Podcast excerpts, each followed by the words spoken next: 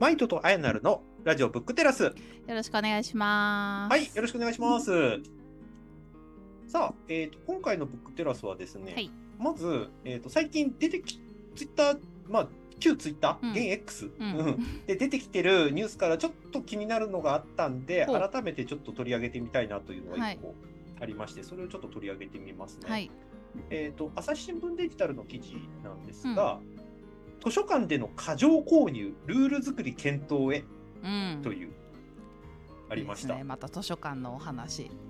はいはい。僕的には今更かよっていう感じなんですけど、はいはい、一応記事概要をざっと読むと,、はいえー、と図書館がベストセラーを過剰に購入しないようにルール作りしないといけないんじゃないかと国がそんな検討の場を今週あの今年の秋にも設けると、うん。はい、急減している書店の支援策として自民党の議員連盟が出した提言を受けたものだというふうになってますと。ほはい、でこの文部科学省で開かれる会議には書店や出版社の関係者図書館関係者らが参加し、えーと公立図書館で同じタイトルの本を過剰に持つことを禁止することや地元書店からの優先仕入れの推奨新刊本の発売から購入までに一定の期間期間を設けることなどについてルール作りが必要かどうか議論すると。いうか、なんか、今。今までなかったんだねっていうことを ちょっと改めてびっくりですね。うん全くなかったんですか？なんか多少あるのかと思ってた。えっ、とね、図書館ごとにはあります。あと出版社があの提言提示しているのもありますけど、共通のルールがなかったと思いますね。ああ。いや、これは作った方がいいですね。うん、これは実際に、えー、と著者さんの連盟が図書館関係者に向けて出した提言っていうのはもうずいぶん前から出てきていて、これはブックテラスで何回も取り上げましたけど、図書館で100回例えば借りられると100冊売れなかったことと同じだっていうふうに捉えてるんですね、うん著者の皆さんは。だから、えっと、いきなりその発売から1週間とか1ヶ月とかすごい短い期間で図書館に出てしまうとそれを見越して買わなくなっちゃうっていうことがすごくこうあの僕らの家計に関わることだからっていう話になっていて、なので例えば2ヶ月とか3ヶ月以降じゃないと図書館に入れないでくれだとか、うん。本の冊数を制限してくれたとかっていうふ話にはなってるんですけど、うん実際問題としてこれもブックテラスの図書館の歴史で取り上げた話ですが、昭和の時に出されたその人住民のニーズを汲み取った図書館作りをすべきだっていう提言に基づいて住民がどうやって使ってくれるかっていうとい借りたい本をたくさん仕入れればいいじゃんみたいな判断をしちゃった一部の図書館が、うん。ベストセラー本それこそ本屋大賞を取った本だとか、うんうん。うん、その類のおそらくたくさん借りられるであろう本を、えー、とその話の延長線上で出してしまったっていうことですね。しかも一冊だけじゃなくて何冊もとかっていうのもあるんですね。ああだから例えば5冊とか10冊だとかっていうのを仕入れれば当然それ借りに来てくれるからそれは結果図書館が稼働してる証拠だって言ってあの、その自治体のうん売りのポイントになるんですよ。いやー難しい問題だな。実際さ利用者からしたらさ、まあ、確かに、まあ、今なんかおしゃれな建物の図書館とかも増えてるけど、まあ、おしゃれな図書館に、あのうん。話題の最近出た本がずらってこはい。はい。はい。はい。うね並んでて、うん。それも複数あっていつでも借りれるみたいなのだったら、うん。確かに利用者目線からしたら単純に嬉しいし、うん。よくうん。うん。行こうっていう風にうん。なったりはするよね。うんでそっちばっかりのうん。しか見えてないとそういううん。経営運営になってしまうっていううん。ことですよですね。ね。はい、実際にこの記事だと世田谷区図書館では本屋大賞を受賞したある本がうん。1800人待ちの状態だと。ああいやでもそれはわかる。品川区に私住んでて、あのあのはい。ネットで予約とかしますけど、はいはい。やっぱりはい。売れてる本は何百、ううんん1800は言ってなかったけど私が借りたかったやつは何百万、うん何百万じゃない 何百人とかってなってうん。ましたね。うん。うん。そう。でここに関してはカウンター的な話も来ていて、うん。例えば最近書評家をやってらっしゃる方だとか、最近著者デビューした方はやっぱりブックオフだとか図書館で、うんあのなかなか本買えない時代にうん。本を読めたことが今の僕の原点、私の原点になってるんで決してこれをマイナスの存在だと捉えないでほしいっていう提言されてる方もいらっしゃいます。うん。いや本当バランスだよね結局ね。どっちかに振り切ればいいって話でもないと思うんだけど、うん。うん。うん。だからやっぱその新刊を何ヶ月か遅らせて入れるとか、うん。まあ、うん同じ本を何冊も入れないとかっていうところうんのある程度の、うんうんなんかうまくバランス取れない図書館がいるなら事前にちゃんとルールを設定するっていうのは必要な気がしますね。うん、そうそう。で、この政府関係者は、まあ、これ、どこまで本気で言ってるのかわかんないけど、うん人気本の所蔵数とかの制限っていうルールの話じゃなくて、書店と図書館が敵対をしせずに共存関係で読書推進につながる議論をしたいって話すっていういかにもなんか政府高校的なコメント出してるんですけどうんうんうんまあでも言ってることはそういうことよっていう、という気はものすごくしてるしあともうちょっと言うとするとその書店っていうのがやっぱりどうしても消えちゃってるっていう話はこの番組でも取り上げてたりするんですが、じゃあ図書館がたくさんありゃいいのかっていうと図書館いっぱいあるとこういう問題がまた吹き出してくるわけですよ。うん、だから実際にもうその何冊を入れるとかっていう話するんだったらもう図書館は全部電子図書館してしまえっていう話もあったりする。うん。そうするとほらそうするとほら借りる借りないの本のその確保とかっていう話じゃなくなってくるから単純に物理的な話じゃなくなってくるので図書館っていうものの存在のあり方を変えた方がいいっていう提言もあったりする面白いな。ただこの話あくまでこのブックテラス的にというか、まあ、古典ラジオとかゆる言語ラジオとかを聞いてる身からすると一番やっぱり入れてほしいのはなかなか手に入らない実文学系の本とか分厚いドンキの本とかをやっぱり入れてほしいなっていう希望の方が最近は僕は強いような気がするけどなって。いや図書館なくなっちゃえばいい電子になればいいっていうのは私は反対かな、パッと聞いたうんだけだと、うん。ん。ちょっともうちょっとしっかり理由とか聞けばどうなるかわかんないけどぱり図書館って別に本借りるだけの場所じゃないし、うん。まあ、本を読んだり、その空間を楽しんだり、うん。ううん。んまあ勉強にして過ごしに来てる人もいるし、まあ、うん。うん読書だけじゃなくて、あとはコミュニティとかもありますよね。はいはい、うん。ありますね。まあ、うん。子供いるとお話し会とかもあるし、うんうんうん。うん。なんかそれ以外のイベンイベント的なことをやるスペースとかもあったりするし、それはやっぱり区の施設としてすごい機能してると思うので、うん。うん。やっぱり、うん、できれば全ての市区町村にあった方がいいとは思うん。う。うん。そうなんですよね。あとだからこれも前番組で触れましたけど、郷土資料だとか、うん。そのその土地に根ざしたものとか、その土地にとって大事なものみたいなものが、むしろ保保存されなくて劣化して結果捨てちゃったって話が出ちゃうと、もうもはや図書館って何ぞやって話になね、る気がすそこのごくしてるので、役割はちゃんと義務化されてないっていうことなのかな。そこのルールもない。いっていうよりうんいやルールっていうのはあるっちゃあるんだけれども結局これって図書館の利用方法とか利用率の話を考えた時に、うんどっちに優先順位いくかいくかっていうこととあとこれも前話したんですが、司書さんっていうものの環境が決して良くないっていうことにもやっぱり根ざしてるんですよね。なるほどね。うん。なんか、うん、同じ本何冊も置かなくてもいいんじゃないと思っちゃうけど、まあ、その1800人をうん。裁くために、うん。うんまあ、い言って23冊置いてもいいかもしれないけど、うん。同じ本は1冊でいいんじゃないって思っちゃうけどな。それよりもちゃんと種類をうん。たくさん置いたり、そううんなんかなかなか本屋で読めなような資料って言わ,、れるようなイメージの、うん。うん。ドンキ的な大きい本だったりとか、うん。まあ、その土地でしか読めないような本だったりとかをちゃんと、うん。うん。ちゃんと持っててほしいですよね。うん、そう思う。だからこれもこの番組の図書館の話でしましたけど、うん。結局図書館の役割とか外からこうあってほしいっていうものと本来の図書館の意味合いみたいなものがやっぱりずれてきちゃってるから、ね、使用意図のたくさん増やそうって話になったらそれは使われやすい本をたくさん入れようなんて話になっちゃいますからね。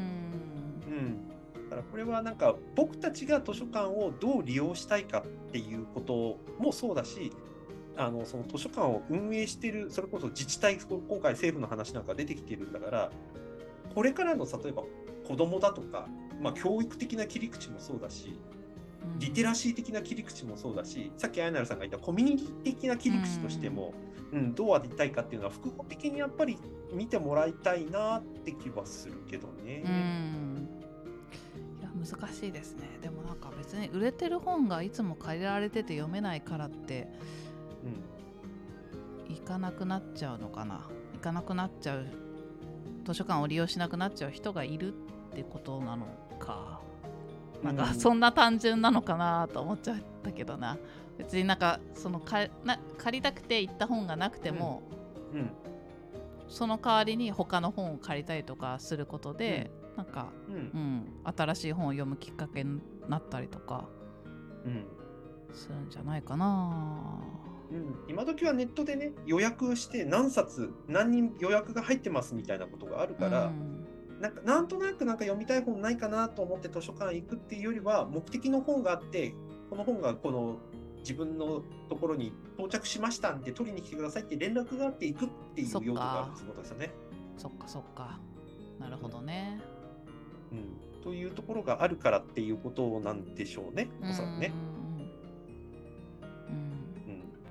まあじゃあね人気がある本は借りれないんだったら買えばいいじゃんっていううん 気がしちゃいますけどねその話だけ聞くと。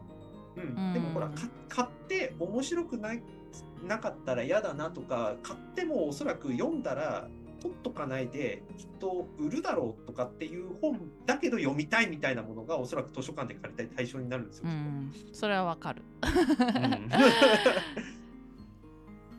いや難しいですね。その著者さんからしたらね、やっぱり買ってもらいたいし、うん。読むんだったら買買って読んでよって思うけど、うんなんかその本一冊の、ねうん。感覚も全然違うじゃないですか。なんか私なんかはドサって買っちゃったりするけど、なんかいいよこの本良かったよとかってうん。なんか人に言っても、えうん。本は高いからいいやとか言われたことあって、うん。え1000円だけどって思ったけど、なん。かうん。その本を買う習慣がない人にとっては本にうん1000円をかけるってことがうん。高いわけだよね。別に他のものに1000うん。円かけてるんだろうけれども、うんうんその人にとっては本に1000円は高い、ううん。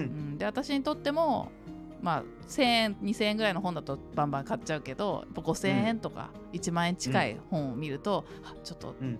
なんかと買うのに戸惑っちゃうみたいなうんうんうんうん。もあったりするからその辺はねいくらなら安いとか買いやすいとかっていう問題でもなくて、人によって感覚が違うし、ううん。うなんだよね。だからこれって、えー、と最近古典ラジオでバリューブックスさんとコラボして、はい、あのここで買うとその著者とかその関係者のところに行うん。く印税を全額持ってきますっていうキャンペーンやってますけど、うん。あれって僕たちがそのさっきで言うところのきっとすぐ売っちゃうとか、うん。そういう本だっていう切り口じゃなくてその買ったものがどう循環して世の中に役立っていくかって切り口で本買ってもいいんじゃないかっていうそういう提言をしてる活動だと僕は思ってるんですね。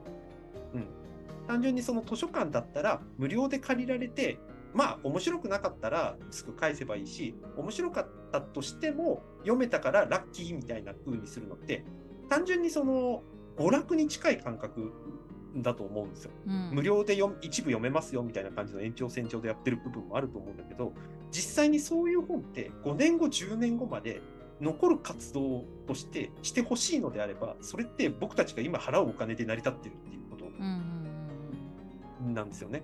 だからここの認識を持てるかどうかっていうところにその今後の出版業界とか本の話の多分意義が含まれてるっていう、うん。このきこれをきものすごい危機感だというふうに捉えてるのがおそらくその著者さんたちのうん業界でうん一生懸命書いても売れない。そうすると自分に依頼が来ない。うん。そうすると結局その著者としての生活が成り立たない。で、成り立たないと自分の好きな作品書けなくて、売れそうな作品ばっか書かざるを得ないみたいなことが起きちゃうってことよね。大体残る本って、あの一時期の流行りの本以外の方の本が残るから絶対、うん。うん先々では。ううんんでもそうならない状態っていうのは結局著者のクオリティを下げる行為になるからねっていうことでもあるんですよね。悩ましい話ですが。悩ましいね。うん。今言っはい。えっと共有してくれた記事をちょっとうん。読んでたら後半の方でさ、うん。書店ゼロの市区町村が全国で26.2%うん。もうそんななんだ。そうよ1店舗だけっていう自治体も合わせると45.4%うん。うーん。うん。ちょっと考えちゃいますね。そうだそうだと思います。本に触れる環境がそもそもないっていうことの危機感からじゃあ図書館が残す意義はあるよねっていう言い回しも確かに一理あるとは思う、うん。うん、でもそれはうん。本の代わりじゃないよっていう話でもあるからうね。ん。やっぱり本が売れる仕組みも考えていかないと、うん。なんかね作家になる人がどんどん減っていっちゃったりうん。するしね、うん、これでいて作家になる人が増えてるから怖いんだよ。あそうなんだ。うそっか。ん増えてる増えてるんだけれどもじゃあその人たちが恒常的に本を出せるかっていうと、うん。そうとも言い切れない。うん。でも作家になることは一冊出せば作家になれるんで。まあまあそうね。そう深井さんみたいに他の仕事やりながら作家になることもできなくはないわけですよ。でも作家専業っていうのがめちゃくちゃ厳しくなるってことですね。ねうん作家専業で生活していけるっていう人が少なくなっていくっていうことですよね。はいはいうんそれでいいのかっていうですってねいう。話もあるしね。だからそれもこの間、えっと、スマホ時代の哲学の谷川さんがちょろっと話してましたけど、うん。えっと、本に対しての提案とか出版社の方とかお話があるんだけれども、うん。それを連載形式でやる媒体がやっぱりなくなってきてる。雑誌とかが減っちゃってるから、うんそうすると書き下ろしで書かざるを得なくなる。うん。で書き下ろしで書くことについてはおそらく出版社はそんなに嫌な顔はしないんだけれども問題は書き下ろしって完成するまでめっちゃ時間がかかるわけですよ。1年とかうん2年とか。うんそれの間著者さんの収入ゼロだからね っていう、いやーきついね。うん、専業の人はそれはきついですよねっていう、うん。うん、連載だったら連載料で収入入ってくるからそれはそれで収入になるわけですよ、うん、といういろんなそういうあのビジネスモデル的な話ももちろんあったりするから悩ましいっていうことになるんですよね。うん、というわけでもう安易に答えの出る話じゃないし、まあ、こういう話し合いが本当にちゃんとやってもらえるんだったら、うん。ね、次につながる方向性が出てきてくれればいいなと思うんだけど、うん。まあ、僕は記事を読んだ限りようやくかっていう感じがしたので。うん。という感じがしいたので。まあでもねここうやって2人で話しててもやっぱうんこうすべきじゃんってパパチンと言えるうねうん。話でもないので、そう。まあなかなかこの先どうなるか、うん。うん難しいところでしょうね。うん、でもなんかこういう問題があって、うん。振り返ってみると僕たちこういう行為してるよね、うん。例えばそのベストセラー本ばっかり借りたくてリクエストも出してもっと問いあの入れてください私読みたいのにっていう問い合わせもあるからこういうことをやってるんですよきっと、うん。うん。だから単純に図書館側だけの問題ではないっていうこともちょっと思い出しておきたい点かなとはちょっと思います、うん。そうですね。はいというわけでちょっと図書館ネタ出版業界ネタはねあの弱小ポッドキャストですけど、うん。あのちょこちょこ取り上げていきたいとは思います、うん。いやーなんはい。かやっぱこうやって、うん、こういうことはこうすべきだっていう一発で言えない話をこう、うん。もやもやと 二人で話していくっていうのは、はい。すごい、はい。うん、私は好きですね。よかった。思考が深まるというか、あうん。あ、よかったよかった。うん。うん、ちょこちょこやっていきましょう。でぜひね、はいリスナーの方々もなんか、はい。うん、ご自身のご意見とかあったら聞きたいですね。一緒ああ、にぜひぜひ。一緒にはいもやもやしましょう。はい。はい、というわけで、えっ、と、本日のブックテラスここまで。皆さんありがとうございました。ありがとうございました。